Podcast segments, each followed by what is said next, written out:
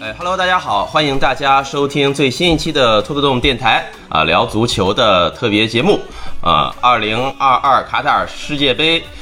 后日谈，啊后日谈有点儿那个什么，呃，那个总结节目啊。大家好，我是陈伦，大家好，我是雨木。大家好，我是熊振。呃，我是 No Way，仍然是我们聊个球节目的这个固定阵容啊。当然，我们录节目这天呢是二零二三年的一月二号，新的一年已经到来了。大家听到节目的时候，可能已经一月中旬了，大概。呃给大家拜个早年。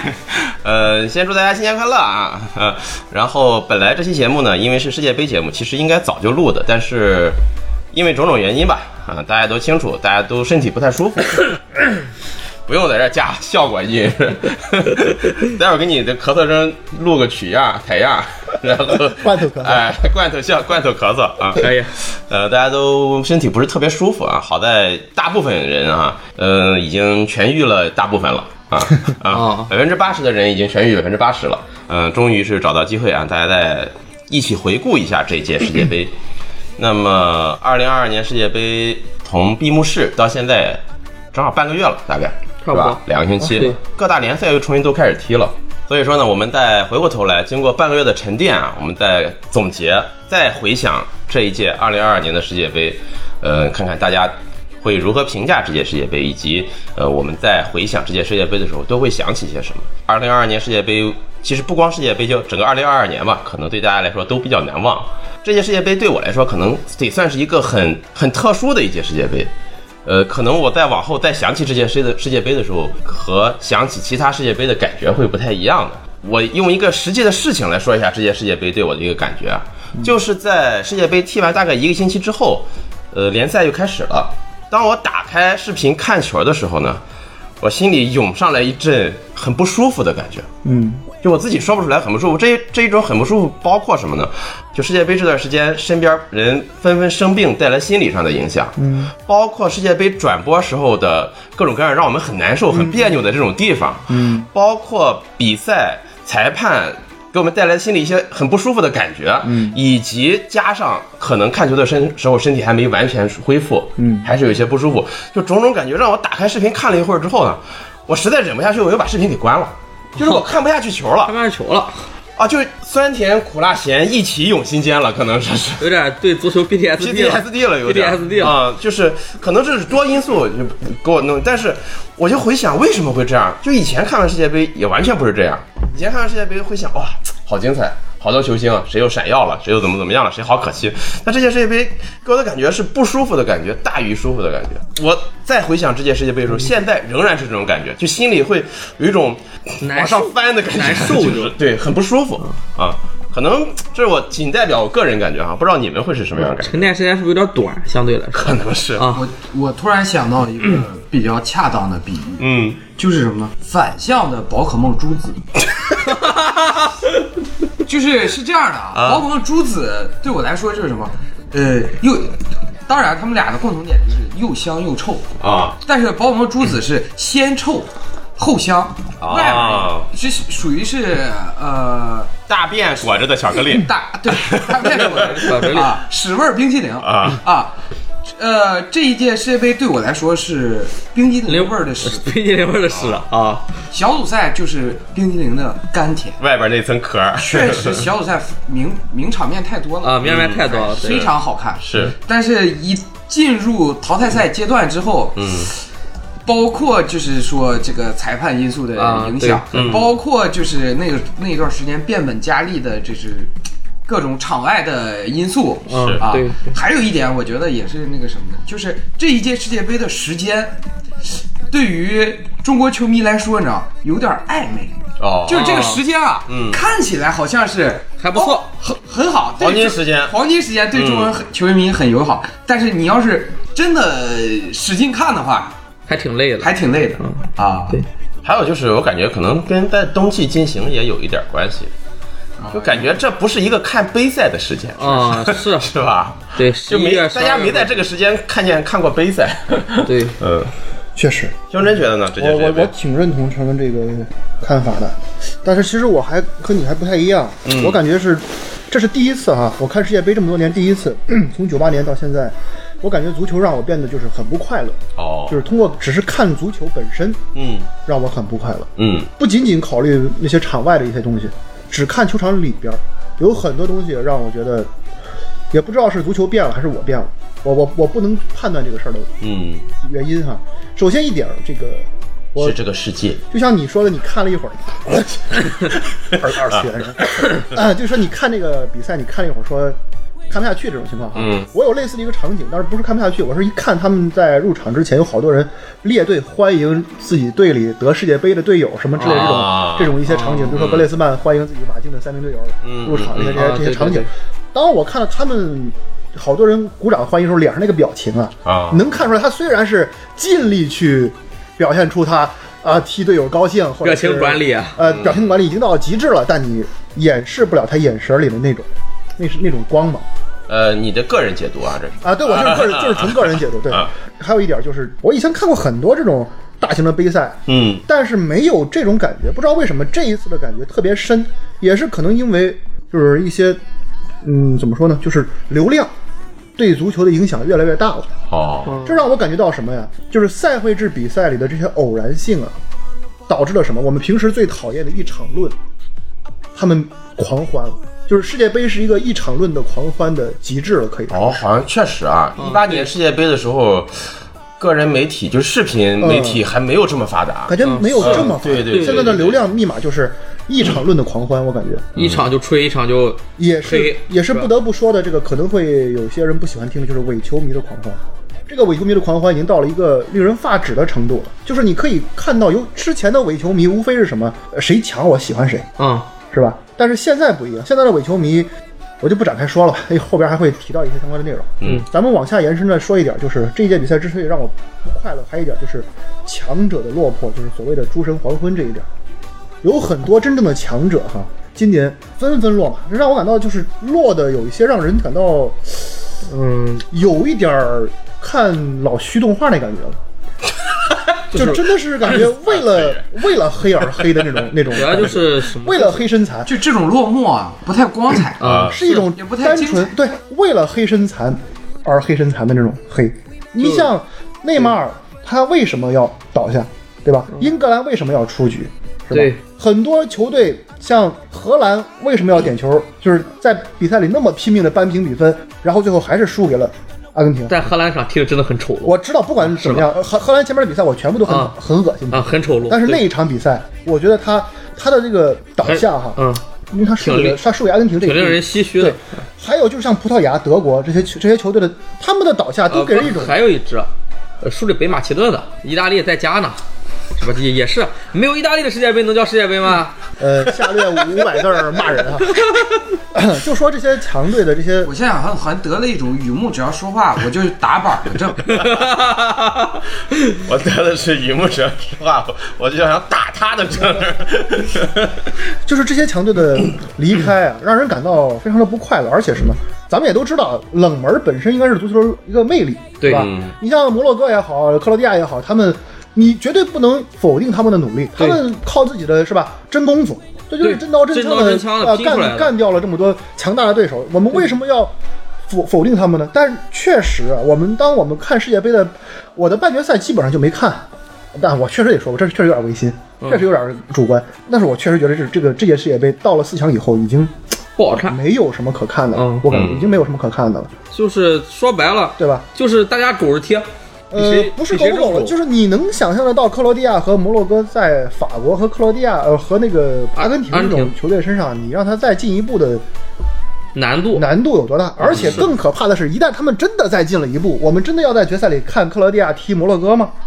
对吧？我们这样的比赛真的是一种所谓的球迷的狂欢吗？我觉得可能只是克罗地亚和摩洛哥球迷的狂欢了。所以这么说，既对他们有些不公平，就是我要么对他们不公平，要么对我自己不公平。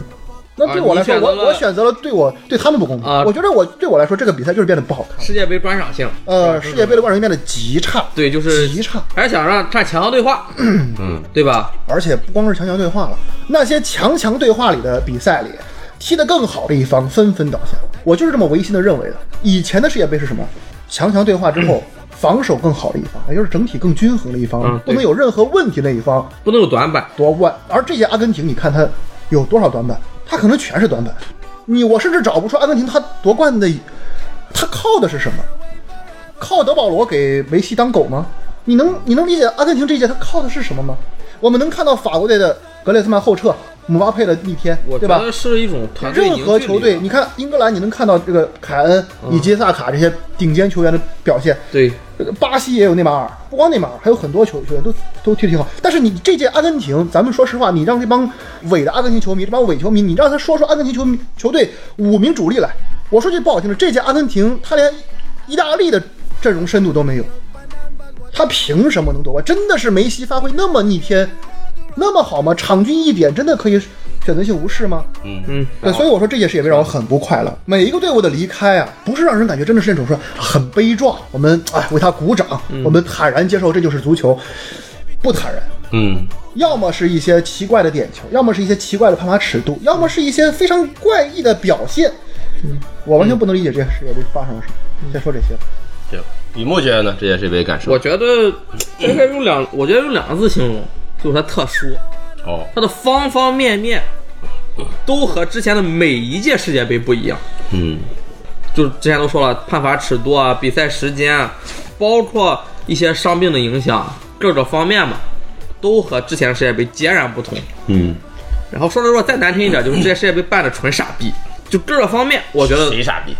国际足联傻逼，国际足联纯傻逼啊，为了钱脸都不要了。啊，其实刚才大家都说了啊，就是对于这届世界杯看法，总的来说负面看法大于正面看法。嗯，呃，但是还是其实在这个地方说一下，我们为什么会对这届世界杯有如此多的牢骚和这种不满啊？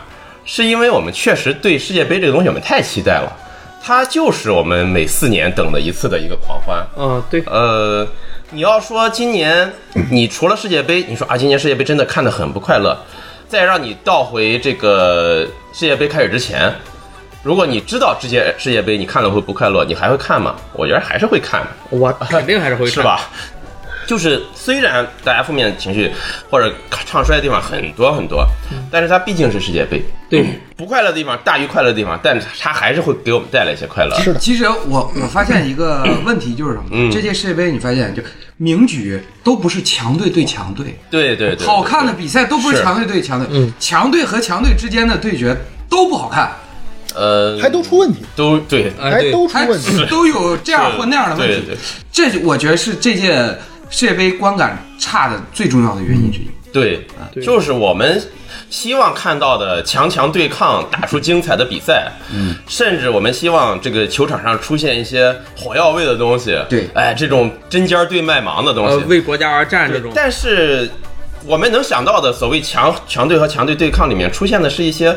我们不想看到的东西，是吧？我们不想让这些东西来成为比赛主主题的这么一些东西，就冲淡了强强对抗给我们带来的刺激，给我们带来的欣喜。但是其实我是觉得，就不光世界杯现在这样，就很多现在，比如说皇马、马竞这种球队，就在之之前也是带着这种踢这种纯粹的防守反击，也是这种狗着踢这种踢法，确实是导致了观赏性比赛巴尔我。倒觉得跟狗着踢不狗着踢没对呀、什么关系，和这有什么关系啊？就是两个强队都狗着踢，打出漂亮的反击来也很好呀。是啊，然后包但是大家一直对意大利有什么偏见？是吧 理解一下。咱就皇马和马竞是意大利球员，咱就说说一个最经典的，就是上赛季皇马欧冠夺冠，嗯全程，甚至是包括切尔西中间黑马的几场都在打防守反击，都在打防守反击嗯，但是好不好看？好看，好太看啊！太好看了。是这样是好看的。但是两支球队都奔着防守反击去，拿到球我就把球踢给对面，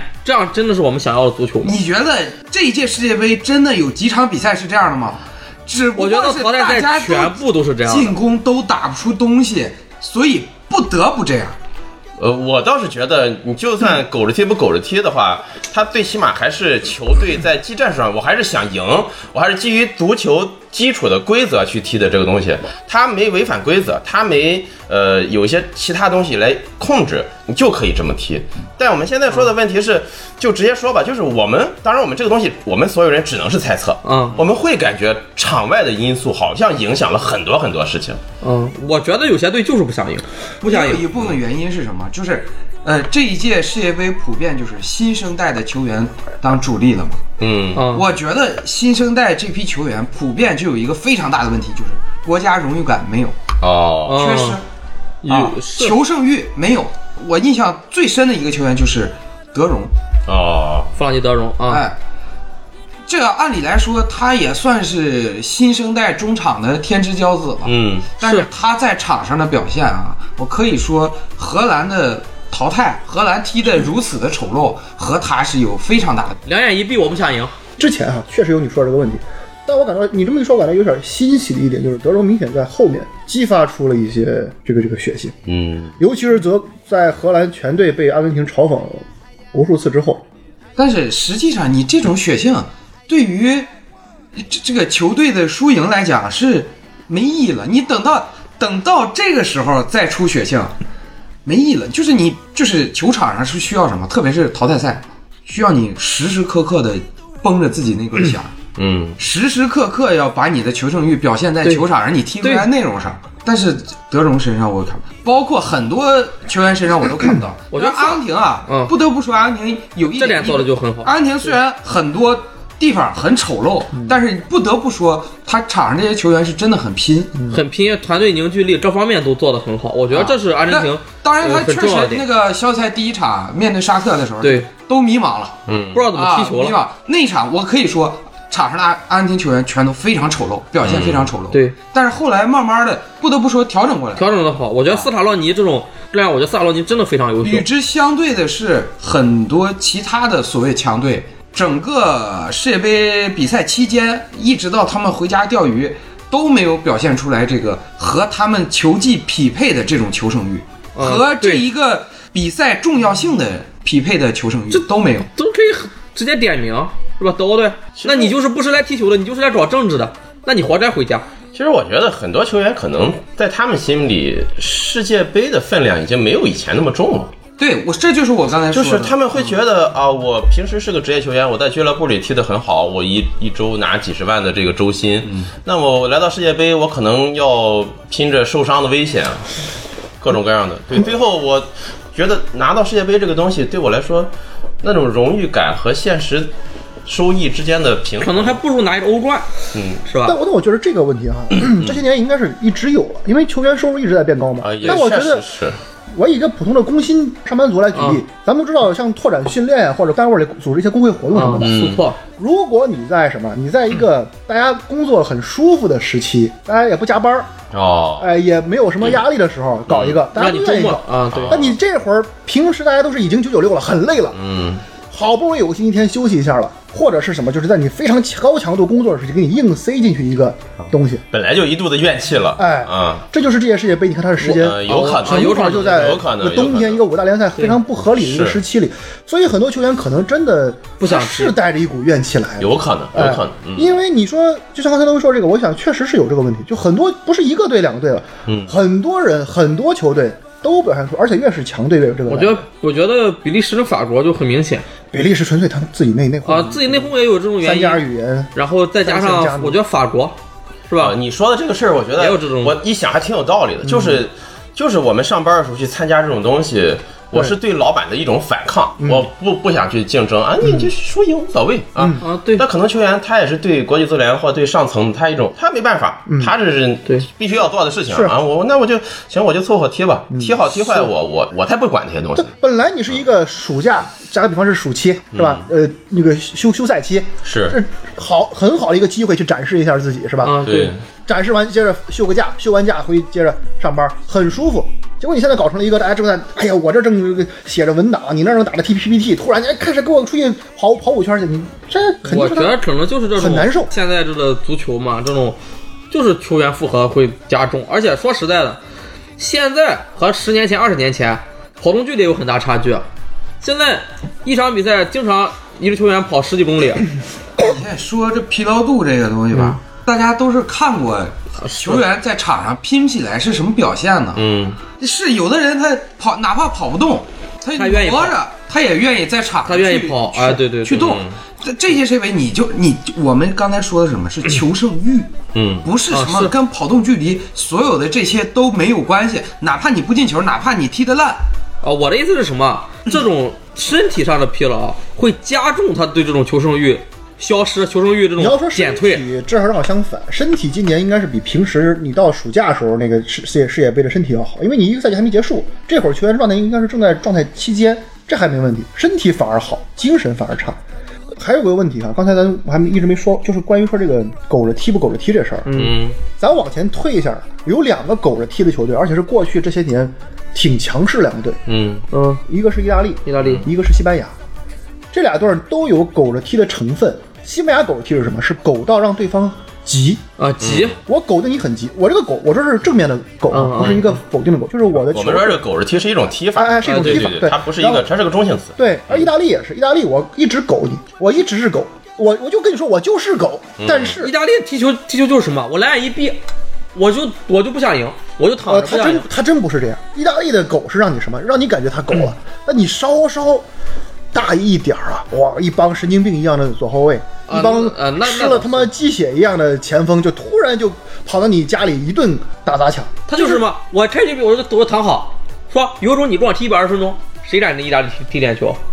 意大利，你表面看他是踢防守反击，啊但他踢的非常有激情，他绝对不是一个。但还是没有内内在还是有很多这种东西在里面。你你刚刚过去的欧洲杯，你看看那个没受伤之前的那个斯皮纳佐拉，啊，斯皮纳佐拉这种表现，你看看世界杯里也好，欧洲杯里也好，哪个左后卫还能和他比一比？没有这种激感觉的球员。那个巅峰，当时巅峰表现的那个谁，那个杰萨杰萨，杰萨，杰萨啊就这种逆天级的前锋进去一一顿单干，就就把球就干进了。啊！现在这前锋终结能力普遍都下降，就靠吃饼，全都靠吃饼。那种单打独斗进个球的，现在这些世界杯有吗？就是一个人咣咣一顿带带过去干一个。那谁，那个前野托托摩那个不算，就是强队里，有一啊强队就说强强队队几乎强队很少不是强队，咱数数呃，西班牙打七八七比零那种不算啊，就是正常强队强强对话里，一个球员过去咣咣一顿干。哦，姆巴佩呃最后一场啊姆巴佩干姆巴佩是干了点是个人能力，我这萨卡，啊，萨卡还有就是拉什福德有一个进球啊，拉什福德哦对拉什拉什福德就太少了，这种这种就是这种表现。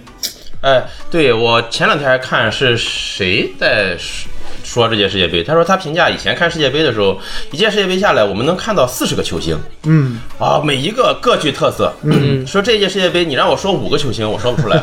啊，就是其实关于这个观点，我们之前节目中也球员多次提到对，以前看大赛让我们记住的是球星，现在看大赛让我们记住的是球队。嗯，整体的重要性已经开始在个人能力之上了。对我跟现在的这个踢法可能大环境都有关系对。我看到也有一种说法嘛，就说现在的球员啊，都是从青训开始培养起来，他就同质化非常严重，他的全面性相比以前更全面了，但是很多特点没有了。咱举个例子哈，咱现在会觉得哪个球员让咱眼前一亮？咱举个例子，像那谁，为什么咱觉得萨卡嗯，嗯让人觉得年轻人哎很有前途？咱好好回忆一下他的某一个动作或者某一个特殊的他的招牌动作，让人觉得很不是，咱是觉得他的某些临场的一些反应，或者是他这个球嗯处理的合理性。合理性。还有一个例子，贝林厄姆，啊，贝林啊，对？吧？他为什么咱觉得他一下踢出来了？他就好多球，咱觉得哎合理，他特别合理，而且作为这个年龄段的球员，在中场这么重要的位置上，那就说明了什么？感受作用非常重要的对。以前的战术体系是什么？我给你把能排好的学术性的东西给你排好，球员上你自己发挥。现在不是了，现在是我把所有你球员能做的选项都给你，教练全给你排出来了啊，你你选一个全知道了，你选是最好你的选项做得好。以前是解答题，解答解答的好啊答现在全是选择题，选择的好的球员就是好球员。啊，对，所以说选择题的话，那我证明了什么？每个人就说你在这儿，我都有射门或者传球的能力了。没有人说是说我只有小贝能传这种球，只有卡洛斯能踢这种射门。嗯对对对就大家就确实已经同质化。但是在这个时候，谁的选择更合理，啊，谁踢球更合理谁就踢得更好，可以这么说。这就引起了一个什么？就是我在概率上成功的概率更高，嗯但是灵光一现的场面更少。如果现在你让球员再去复刻博格坎普的转身过人，嗯，他如果敢做这个动作，一定会被教练骂死。是。对。对吧？选项你在禁区里这样的机会，你居然敢做这种动作，你下来我一定会把你骂死是的，这就有点像这个 AI 作画或者是 AI 作文，就是你啊。给你非常完美的选项，你就去拼好就行了。就给你把框架都给你哎，搭建好了，你不能出这个圈儿。对，你就看不到像这个一些神来之笔了，就是说，哦啊，AI 作画太好了。呃，我我的我的我的我的，其实，其实你说神来之笔，其实我觉得这世界杯上梅西的进球确实非常精彩，就是那禁区外那点远射。咱几个人成色有问题啊！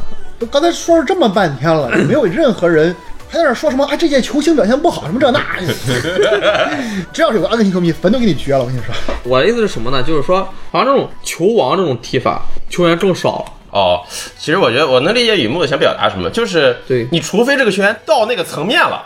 你才敢去做一些别人不敢做的动作。哎对可以这么你如果是一个青训出来的年轻人，你要敢做这些动作，可能是他自己心理压力还会比较大而。且你从小他就不做，等到你到二十多岁到当打之年，他也就慢慢他也就对这种动作也就不会再去做，再去怎么样，他就慢慢的就循规蹈矩，和其他这些人都一样了。哦，你说的对，你这么一说哈，除了梅西那个远射，我现在想不出第二个精彩的远射来。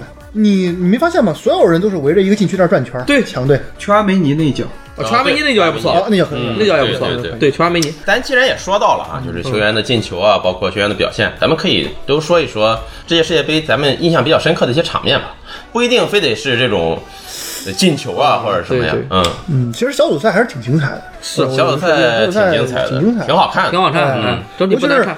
我要说一个闪光点，亚洲球队的前期表现、啊是亚洲球队表现太让人光了。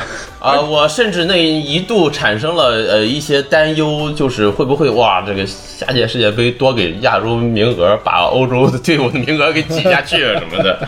嗯、那后来一看，嗯，还是那样。确实，确实，就是这届世界杯，你不得不说到一些和政治有关的事儿。嗯，啊对，伊朗的球员的不唱国歌这件事儿啊，啊，是我心目中很很闪觉得是。是对这种什么国内这种他们对于女性不公啊，他们是真女权，对他们是在为女呃真的是在为女性发声，这都不是女权，这是公民权，对人权人权人权人权啊，一种捍卫。就是为什么我说现在流量狂欢、伪球迷狂欢呢？还有很多人在那说我他们不唱国歌是因为因为这因为那，我就不多说一些。其实就是对于伊朗这种国家可能这种行为哈，嗯，甚至有可能你是要冒着生命危险的，真的是冒着生命危险当时不是可能，啊，是一一定对当时那个会有这种生命危险。当时伊朗球迷不，伊朗伊朗球员不唱国歌之后，有好多这个当场有好多女球迷痛哭流涕，就甚至有无良评论员在那说啊，他们为这个国家感到骄傲。就是这种人，就是这种我，你说他不懂这个事儿，他不知道这个事儿吗？我觉得也未必。能能够形成鲜明对比的是什么呢？嗯，伊朗就是国家队的场上的表现，哎，对，当然他们确实能力能力有限不足是啊，甚至包括他那个阿兹蒙阿兹蒙啊啊，这作为伊朗的呃主力球星对其实表现被很多球迷诟病，主要是刚伤伤病回来，对，就是刚伤伤病回来，但是你能很明显的感受到他们在场上的这种他们是想赢的求胜欲，对这，种求胜欲和他们不唱国歌的这种形成了鲜明的对比行为，对对是统一的。是统一的，对是统一的，这是他们真正爱国的体现。嗯，对，就是伊朗的几个这三场比三场比赛哈，嗯其实都非常有有意思。第一场是踢英格兰，就好多人认为他们就是踢得不好，但其实我觉得伊朗已经是尽力了，踢到他们极限了。那场比赛的英格兰，你让阿根廷来也是那个比分。状态非常好的。呃，然后第三场踢美国，踢美国，这是非常有意思的一件事儿。我上次看他们俩踢是在九八年，零二年，应该是零二年，我记不太清了。不是零二就是九八年，不是02当时是就是也是一场这种比赛。所以我就是这种政治到了足球比赛上，啊。会让人产生一种很有趣的这种感觉。对，嗯。我们经常说这个足球不要牵扯政治哈，嗯。他没法不牵扯，但是运动离不开政治，他没法不牵扯。嗯，还有什么我们印象比较深刻的？比如说小组赛的时候的沙特，我觉得沙特和阿根廷阿根廷那场嗯，是太精彩。是。就可以反复观看，包嗯就是沙特这个造越位的这个战术，沙特的战术非常合理，就是简直了，你就是战术执行力这五个大字，对。嗯。直接把阿根廷呼死了。嗯。整条后防线保持一致，这种战术的执行力啊，在很多强队身上都看不到。这个太梦幻了，这场比赛在我看来就是。当然也有这个，就也有 VR 这个体毛级越位，甚至说一个肩袖这个大概十厘米的越位，很成功很成功。就说这个越位技术，这种十厘米、五厘米，甚至一两厘米的越位，真的要就被这样反复的去看吗？就要反复去看。你的规则就是这么定的，你为什么不看？你越位一厘米也是越位啊，越位一毫米也是越位啊。我觉得这个规则是对，它不是针对某一个队的，对啊它是针对这个项目的，就是说你有本事你也用啊，而且有本事你也让而且他越位对，你也让我越位啊，对吧而且？要么就一个是啥，规则只要不是双你，让国际足联改规定啊，我越位十厘米以内不算越位，不算越位呃那也可以，那行对，是吧？那你规则既然定了，现在也有这个技术，为什么不看？我甚至觉得你说的这个呀，啊以后可能还真的可能会出现，啊就是咱们判定一下越位几厘米以内啊不算越位，呃我觉得是会有可能出现。那个时候就会说，我就越了十二厘米。那这种情况下，我还算越位吗？啊 那我不如就是十五厘米以内啊啊，那二十厘米以内，那一米以内，五米以内。我们啊我不要越位了，我们取消越位吧。这个制度，对，我是一个桌游玩家，这个规则你只要定出来了，不管合理不合理，对双方都是统一的，都是绝对是统一的都。是统一的。嗯呃，规则只要是我是觉得要遵守规则的。对，嗯，这个没问题。而且这个很明显就是说明什么？肯定在比赛之前，沙特的技术官员就我们就说了，嗯，我们就要利用 VAR 的这种剃毛机越位，我们尽量的去造越位，我们不用管他越了几厘米，你就尽量去造越位，对，会有 VAR 帮我们看的。啊、我们就要利用这个东西。实际上这，这沙特这这套战术，嗯，搁在以前任何一届大赛，可能都都打花了。是啊。就已经让人家给就进就那个个就就那个肩袖肩膀那个越位，我觉得一百个裁判里面有九十九十九个看不出来了。你这这一届比赛你就只能夸对呃沙特沙特敢拼，而且战术确实对于是得的这种技术的升级，这他们做了最好的应对对啊。就至于这个这个 VR 的这个规则具体它合理不合理，这是另一码事儿。但是他们这是另一码事儿。但他们合理的利用了这个对 VR 你利用这个规则，那是值得称道的。这个这个东西合理不合理，可能要留到以后，在人们再再去回看当年的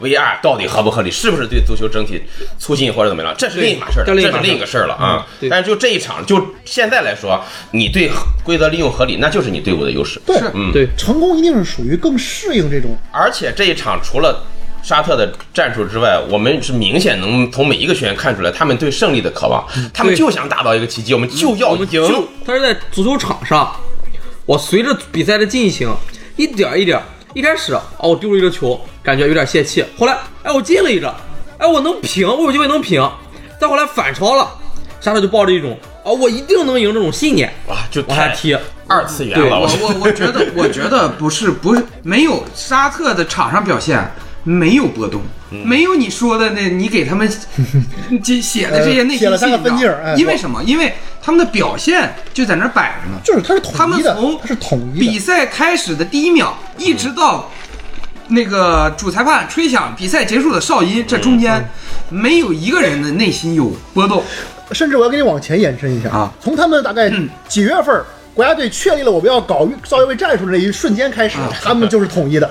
对，然后就是我觉得这场比赛对于就是中国的足球迷来说，嗯还有一个值得玩味的玩味的点就是，呃，沙特的主裁判啊，不是主教练主教练主教练，啊，曾经不是呃国安的助教是吧？嗯嗯对，国安主教练施密特，施密特的助教应该就是我说实话，我虽然不支持中国足球啊，嗯但是看到这则消息的时候，心里颇有些五味杂陈。与有荣焉。啊，与有荣焉，贱。什么玩意儿？这届世界杯就像我们刚才说的，小组赛的时候确实有很多精彩比赛，对而且都是这种以弱胜强。印象最深刻的一个进球，嗯是那个摩洛哥吧，还是突尼斯？有一个前锋在那个大禁区边缘，嗯连过了哦，突尼斯，突尼斯突尼斯吧？是突尼斯应该啊，是连过三人，然后来了一脚非常漂亮的兜射，是。我还觉得哦哇突尼斯吧？那一脚？应该好像是突尼斯，我好像是。印象了。啊，我忘了，记记我也我也记不我也太清了。我也如果如果我们记错了，大家给我帮我们提对帮我们修正一下对。是左路是吧？左路左路在左侧，大禁区。大禁区左侧，呃，所以说世界杯是一个民族性展现很强的一个舞台。对对对，你看这届世界杯，三个亚洲球队，嗯。沙特、伊朗、日本，嗯。啊，四个，还有韩国，嗯，为什么表现这么好呢？因为，因为因为世界杯只有一个开除只有四支亚洲球队，嗯，啊，哎，像什么，我不想不想说名的。东道主国家，哦，你要这么说，五支球队，嗯，还有卡塔尔。卡塔尔，嗯，还有一个我不想说名的零点五占了亚足联名额的。恶心球队，这种这种毫无荣誉感、毫无羞耻感的这种这种球队啊，他在这种世界杯里，他注定不会有任何发挥。因为这种投入的足协，他跑到亚洲来要名额这件事儿，就注定了他是一个蝇营狗苟的一个组织，他没有雄心壮志。别骂了，俄罗斯马上也来亚足。伟大的意大利的左后卫当年怎么干的他们，他就会被所有的世间的球队干。马上俄罗斯也来亚足联了，别说了，别说了。黄健翔的教教徒是吧？澳大利亚太恶心，黄教主澳大利亚太恶心。亲传弟子。呃，这届世界杯真的是亚洲球队确实打的，对都让我们是觉得真的挺好。其实我觉得不光亚洲球队，甚至有些非洲球队表现也很不错。但我我对非洲球队我不共情啊，我对亚洲球队共情啊，那倒是这么回事。亚洲球队啊，嗯只要表现的好，嗯，只有一个原因就是什么？呃，说人性的闪光有点夸张了，啊，就是靠精神嗯，对，赢的，对？对，赢的比赛，赢得比赛。黑人不是，也不是黑人啊，非洲球队很多球队就是他赢，你会发现，你感觉就是这球员天赋确实天赋、身体素质，哇，这是这什么凯塞多这种啊，哇，这小黑子真快啊叮当一顿干。啊，这这叮咣一顿带，叮咣一顿干。但是亚洲球队，包括呃韩国队赢那一场，嗯。啊，那个韩国队那个前锋那个曹圭成，曹圭成。包括韩国队换上来那个李康仁，嗯。啊，给人的感觉就是真的是靠意志，精神属性拉满。啊，对，不过就是咱有一说一哈，如果一支亚洲球队和一个差不多的欧洲球队，欧洲球队也带有这种精神意志的话，亚洲球队没有可能赢，没有可能。对，没没有可可能没有可能赢。但恰恰就是我们有精神意志，你们没有的这种情况下，对，对就是我们用我们的这些东西又补足了技术上和能力上的短板。对对对这才是足球应该带给我们的，是啊不是啊？是啊就带给我们的精神属性不是摆设对对对不过，这一点哈，有一说一哈，阿根廷确实带一点这个东西在里面，就今年的阿根廷。今年的阿根廷，我觉得今年阿根廷属于一种什么啊？球员都在要，他只有一个信念，他我们都要帮梅西，啊，对，他是球员是一种这种状态。对而且还有一点团结，对我我不得不说啊，还有一点，然后阿阿根廷球员的这个想赢的这个意志啊，嗯我还是比较认可的。我也表示，但是呢，有一个前提就是什么呢？阿根廷面对的对手求胜欲比他们差很多，差很多，对，差了好其实几个档次。不是阿根廷球员的求胜欲太强，多强多强啊！是别人太弱了，对，是嗯别人真的太太不想赢太不想赢。但没办法，你这就是时也运也。啊！这确实，我们这个球队，你说实在话，虽然我们知道有很多这个咱们球迷，呃，喜欢 C 罗也好，喜欢梅西也好，嗯，不喜欢的一方会对这些球员会有微词。对，但这届世界杯，如果我是阿根廷球员，我看到梅西三十五岁了，这一届又这么有机会拿到大力神杯的情况下，对，而且你像阿尔瓦雷斯这种从小视梅西为偶像，我现在能在他身边踢球，我肯定我拼了命要帮他去拿这个大力神杯啊！包括恩佐，对啊恩佐写的那封长信，我是嗯对吧？很希望梅西和迪玛利亚嗯，这两个人拿一个世界杯的。对对对，我非常希望，其实，嗯。但是我刚才说这个也不是说阿根廷有多差，嗯，只是说其他的队真的更差，更差太差是。这其他队，我只是想拿出来说其他队太差，是啊，不是我们太强，是敌人太差劲。还还就是说说说白了，你说阿根廷，如果说哈这届世界杯打个比方，他真的是就是靠裁判，嗯靠什么这个卑鄙手段，靠什么东西你就无耻下流的获得了世界杯，嗯我反而可以接受，啊你知道吗？就是反而可以。呃，最让人受不了的就是什么？他确实是当之无愧的，就是这整个一个世界杯踢得最好的一个球队，你你不能否定对这一点吧？是的对对对？吧你再怎么不服，你也不能否定阿根廷世界杯。觉得这是一个前提。对他不成功，他一定拿不了冠军。但就是因为这么一支阿根廷，他踢到这种程度就能夺冠，就是说他付出了这种级别的努力就能成功，让人有些为这个世界杯本身为世界杯本身有些嗯感到有些是的，其实世界杯是有运气因素在里面的，他也不重新抽签儿，在抽签的一瞬间，他就他就有运气成分在里面，这个你没法否定，是。是吧？我们看球这么多年了，嗯。就是什么是运气因素，嗯。什么是运气之外的因素，我们分的还是比较清的。就是你夺冠需要运气，但同时你自身实力也有那也没办法啊，是我阿根廷我就没后卫，那我照样拿世界杯我也冠军。确实没有你没有边路翻翻历届世界杯的后卫，有哪个是阿根廷这个逼样的？嗯，想了想，好像是历届世界杯冠军，防守都做的非常好。都做防守做的很好。你看看什么以前的什么西西班牙、这法国、德国，你有人说啊是靠、对对对靠进攻，那这他后卫都是顶顶级顶级。我甚至想了想，巴西那年也是也是顶级级后卫啊！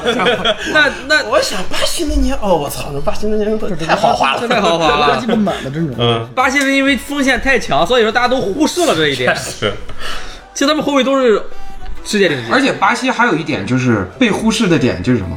巴西的边后卫，啊，对就是巴西的边后卫是进攻防守一把抓的确实是。啊。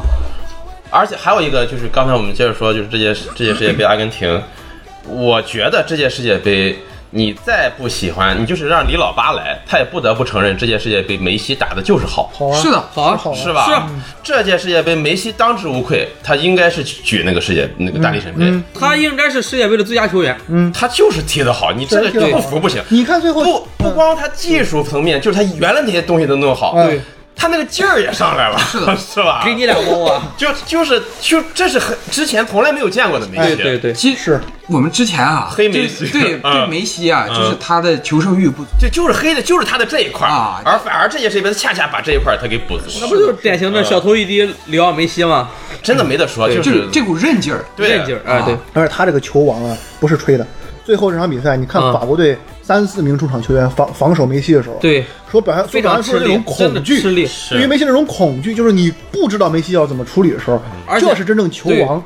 这就和马拉多纳当年站在那个照片里，嗯他面前是十几名，哎，丹麦球员还是什么球员？荷兰球员我忘了。嗯那那一瞬间是一个道理的。所以说梅西今年说他是锋王是没有什么没有问题。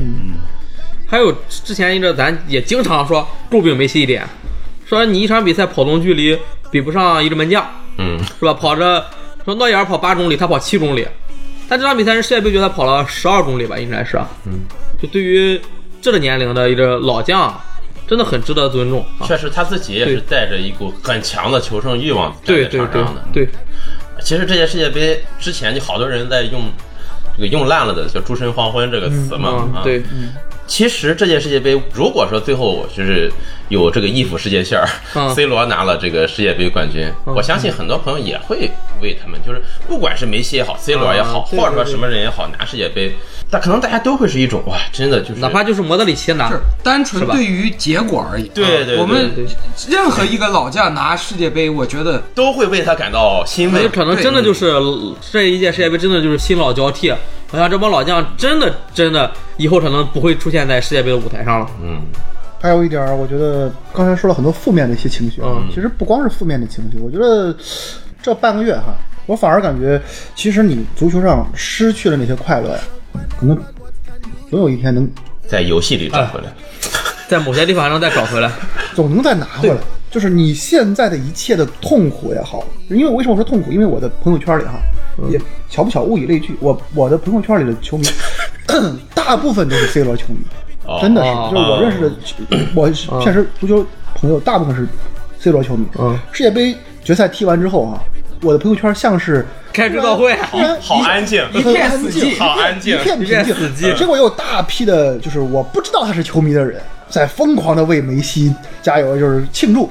这也是当时我觉得很让我唏嘘的一点。所以我说，尽管咱们那些没有发任何朋友圈的人，嗯，我们以这种方式来纪念了这届世界杯。我觉得我们我们终会有一天，我们能看到我们想看到的东西出现，然后那一天我们一定会真正的再狂欢起来的。世界杯其实它就是这样，它每四年只能给一个国家的球迷让他去狂欢。让他去狂欢。对嗯这一点来讲，它也是公平的，对不可能让全世界的人所谓的狂欢嘛，对，上一次阿根廷还是在马拉多纳时代，马拉多纳时代，上一次对。应该，是八六还是九零，我忘了。嗯对，那马拉多纳时代，九零时候还不看球。九零和巴西，说这个我就太难受了。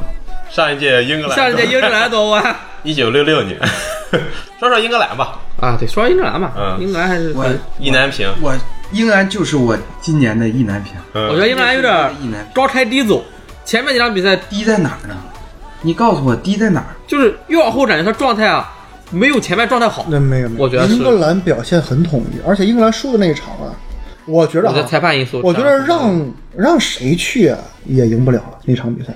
那场比赛的给人感觉就是，不是，我就问你，最后一场萨卡的发挥、凯恩的发挥、贝林厄姆的发挥，啊，包括后防线、马奎尔的马奎尔挥，的发挥，包括皮克福德的发挥，就是你单我觉得都不差。你告诉我哪甚至个球员发挥高开低走？在那场，我觉得咱这么说吧成绩低走。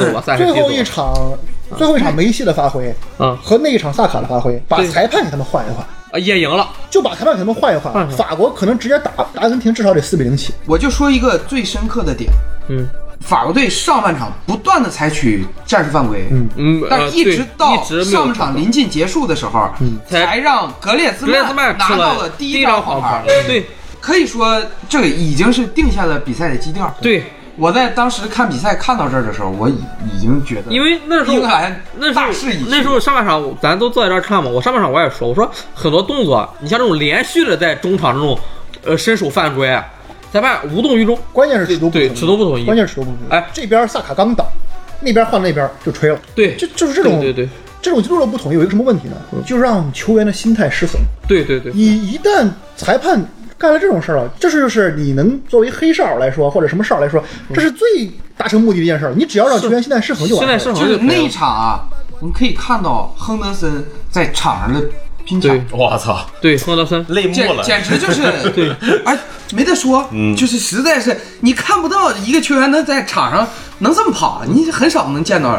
尤其很少见到亨德森这么跑，哦，这个本身他因为年纪大了，对年但是年纪大了他年纪，这么大，然后在场上这种奔跑，他本身一个右中场是能去跑过去抢对方的右后卫，这个跑动范围来说，跑动范围非常大了。就是这场球他这个裁判的这个这么吹的道理哈，我都找不到。就是一个人他要么蠢，要么坏。我觉得，他作为世界杯裁判，他不可能蠢。我觉得可能就是想把姆巴佩和那梅西你如果说。他坏，他坏的理由是什么呢？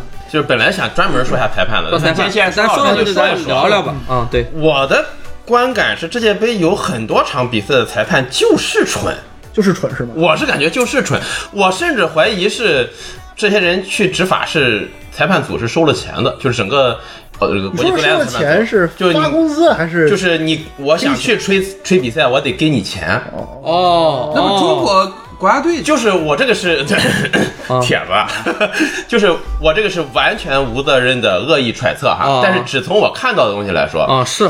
国际足联让来吹世界杯的裁判水平，你从各大联赛去挑一批人，一定不是水平这么低，他不可能水平这么低。那么为什么这么低？要么就是来了一些我们都不认识的其他各个国家的，他就是差。他就是没有大赛经验，他上了这个世界杯赛场，我就是腿肚子发软，我可能就会出现失误，就像小学员打世界杯一样。第二个就是有一些人可能确实带着任务，这个国际足联腐败也不是一天两天的事儿了，是是吧？对不？我倾向于啊，嗯后者啊，带着任务，为什么呢？哎，因为两点，第一点就是，比如说像英超的裁判，嗯呃，奥利弗这种嗯啊，英超的时候就就带着任务啊。不带任务不会吹，但是你会发现啊，他拿着裁判界最高的工资是有道理的。嗯他来世界杯吹罚的裁判，可以说流畅度都非常啊，高，是对啊控制比赛能力强，非常强。对我说奥利弗现在就是全世界最好的裁判。说白了就是世界杯吹这几场拿个几十万呃欧元，嗯，不影响他回英超，那才是他拿大头。是呃跟球员一样，他需要保证他裁判生涯的继续延续，所以他要在世界杯用心的吹，好好的吹，公正的吹。对。你说真正给他国际足联真给他下什么任务，他不一定听。他不一定听，啊。对。反而是那些反而是那些小国啊，或者足球小国、足球小国弱国来的这些裁判，我回去也是山高皇帝远，谁能管了我？除了国际足联能管了我，谁能管了我？是是啊是，我觉得你说这个非常非常，就是基本上可能就是还原真相了。而且还有一点就是什么？就我说为什么是坏，不是蠢呢？嗯如果是蠢的话，我们见过一些比较蠢的裁判临场的这种吹法，嗯你就发现就是他明显他是慌的，啊它的尺度不统一呢，是他没看没看见或者怎么地，但是他对于整个场面啊，他可能一开始不掏牌，嗯，一掏牌就连掏好几张黄牌，对，控制不住了，控制不住了对那个对，这是我们经常见到的比较蠢的裁判的发挥，而不是指向性特别明显的，就是有利的判法就是针对于某这方某一方。对，哎，你说会不会有这么个可能？啊，嗯，就是所有的裁判，他就是永远，就刚才你说那句话，就说他不带任务不会吹，嗯我启发了，我觉得是不是可能裁判他都带任务，就是没有没有不带任务的裁判，只不过呢，他得有一个表演能力，就是好的裁判他能让你这个任务啊。看不出来感觉不出来啊但是水平差的裁判，他他这个任务就让你发现了。表现的很滑稽，啊这个是吧？这个就是我给你举个例子哈，就不用说什么世界杯，我们是什么市职工七人运动会。哎，那天我车上一哥们儿跟我说，哎，今下午这比赛稳了哈，一下午这裁判是我我哥们儿，哦哎，这个晚上安排什么玩意儿？啊啊，结果去了现场之后，裁判来的很晚。嗯为什么呢？说昨晚上喝高了啊？怎么喝的？跟对面对面，怎么吃完原告吃被告了吗？这不是？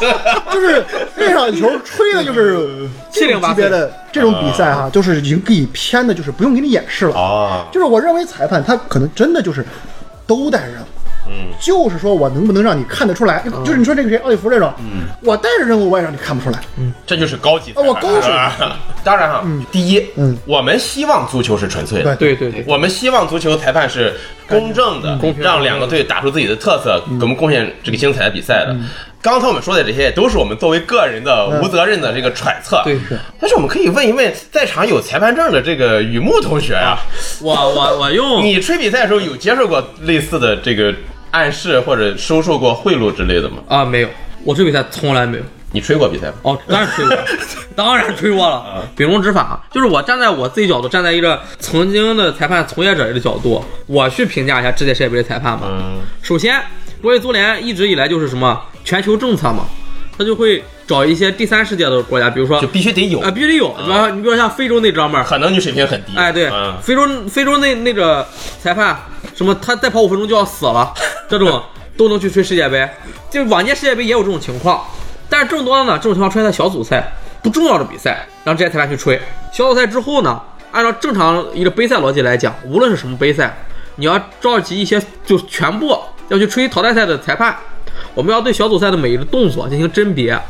去要告诉这些裁判什么样的动作是犯规，什么样的动作是黄牌，什么样的动作是红牌，你要有一个明确的一个本届比赛的判罚尺度。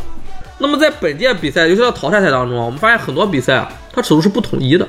举一个最简单的例子，世界杯决赛的第一个点球，吹着阿根廷的那点球，嗯，就是一个也是一个打手轻微打手动作，和淘汰赛里面葡萄牙和呃摩洛哥那一场，嗯必费禁区内被打手那个动作，啊，两个动作其实基本上手上动作是一致的，嗯，但是呢，一个是点球，一个不是。我认为就是裁判在这世界杯里面根本就没有经受任何的这种尺度的培训。那么我认为这是国际足联没做到位的地方，这是我对本届裁判非常不满意的点。咱们在看转播的时候，其实就能看到一些，就是刚才雨木表达这种观点。有时候镜头频频的只给向这个看台席上的克里纳，对，他是本届世界杯的裁判组裁判组组长，组长，，对我认为他是一个很好的裁判，嗯，但是他不是一个很好的领导者，甚至说他根本就不够格作为这个领导。让你去领着，哦，不不，这个还真谦让呢。不不不，下下下次。下次下次下下下届世界杯，下届世界杯，反正这届世界杯裁判问题，我觉得是是影响我们观感的一个很重要的嗯因素吧。对，我感觉就是这届裁判啊，都不大喜欢自己去看 VR，那我觉得这可能就是被统一培训，就是统一这个要求的就少不少看 V 少看 VR，影响比赛流畅程度避免这个我倒理解。看 VR 呢？不看 VR 是为了可能就是比赛的流畅度，相当于是把主裁判的很大一部分责任是分给了视频助理裁判嗯啊。但这里有一个 VAR 的一个问题，就是哎是英格兰还是谁我忘了，有一场哈，嗯。就是被黑的一个典型，就是谁来着，在禁区外一个还是萨卡我忘了被犯规了，嗯，然后呢，这个没有吹，然后 VAR 看了啊，确实犯规了，但是呢，在禁区外外哦哦哦那就不能哦吹回去，萨卡萨卡是吧？萨卡那个这种禁区前沿，这种规则呀，就有点什么，就有点那种像是那种咱看那种律律政剧，啊，如果刚才我说这段话之前没宣誓或者怎么样，你们听到这段话就能当没听到，是吧？就有种这种感觉，钻规则的漏洞。哎，钻规则漏洞。哦对，我觉得 VR 技术用了这几年，有三四年了吧。嗯，就是 VR 这个东西对足球来说，它也是个新技术。对，它仍然需要不停的在制度上去改进，还在磨合对，还得往前发展对对对。这个东西，嗯，现在我们也看到社交媒体上好多足球的评论员或者什么的，对这个 VR 发表自己不同的看法。嗯，这个真的很难说它到底是一种什么样的东西。就是我觉得是不是以后啊，大家就坐在那种 VR 室里去吹比赛，而不是在球场上。哦，今年还有一个点非常的离奇，就是裁判经常出现在球路上。我不知道你们有没有这种感觉？哎，我倒是觉得哈，这是有时候是一种控球球员球队的利用这个什么的一个方式，就是我故意把球传到有裁判的地方，你防守球员你没法去抢啊，这被已经被证为是一正式为一种战术了，是一种战术，已经是一种战术。哦，就是我觉得这就是因为有有几个球队啊，靠这种战术打出来过东西，啊，就是因为裁判站在那个人啊，对。视，角之外之之外之内嘛，一条线上。帮忙做挡拆。帮忙做挡拆。而且现在改规则了嘛，你要跳到裁判身上停下来对对对，对对，他以前来说风险小了，所以很多球队真的研究这种。啊，有有有有可能。这个东西你的意思就是咱们就是也别聊到太细。啊，是。啊咱最终聊的还是作为一个球迷的观感。就观感啊。我，们就包括刚才说裁判的问题观感对其实更多是作为球迷的一个观感，就是觉得这个比赛不够公平。不够公平啊，不够公正。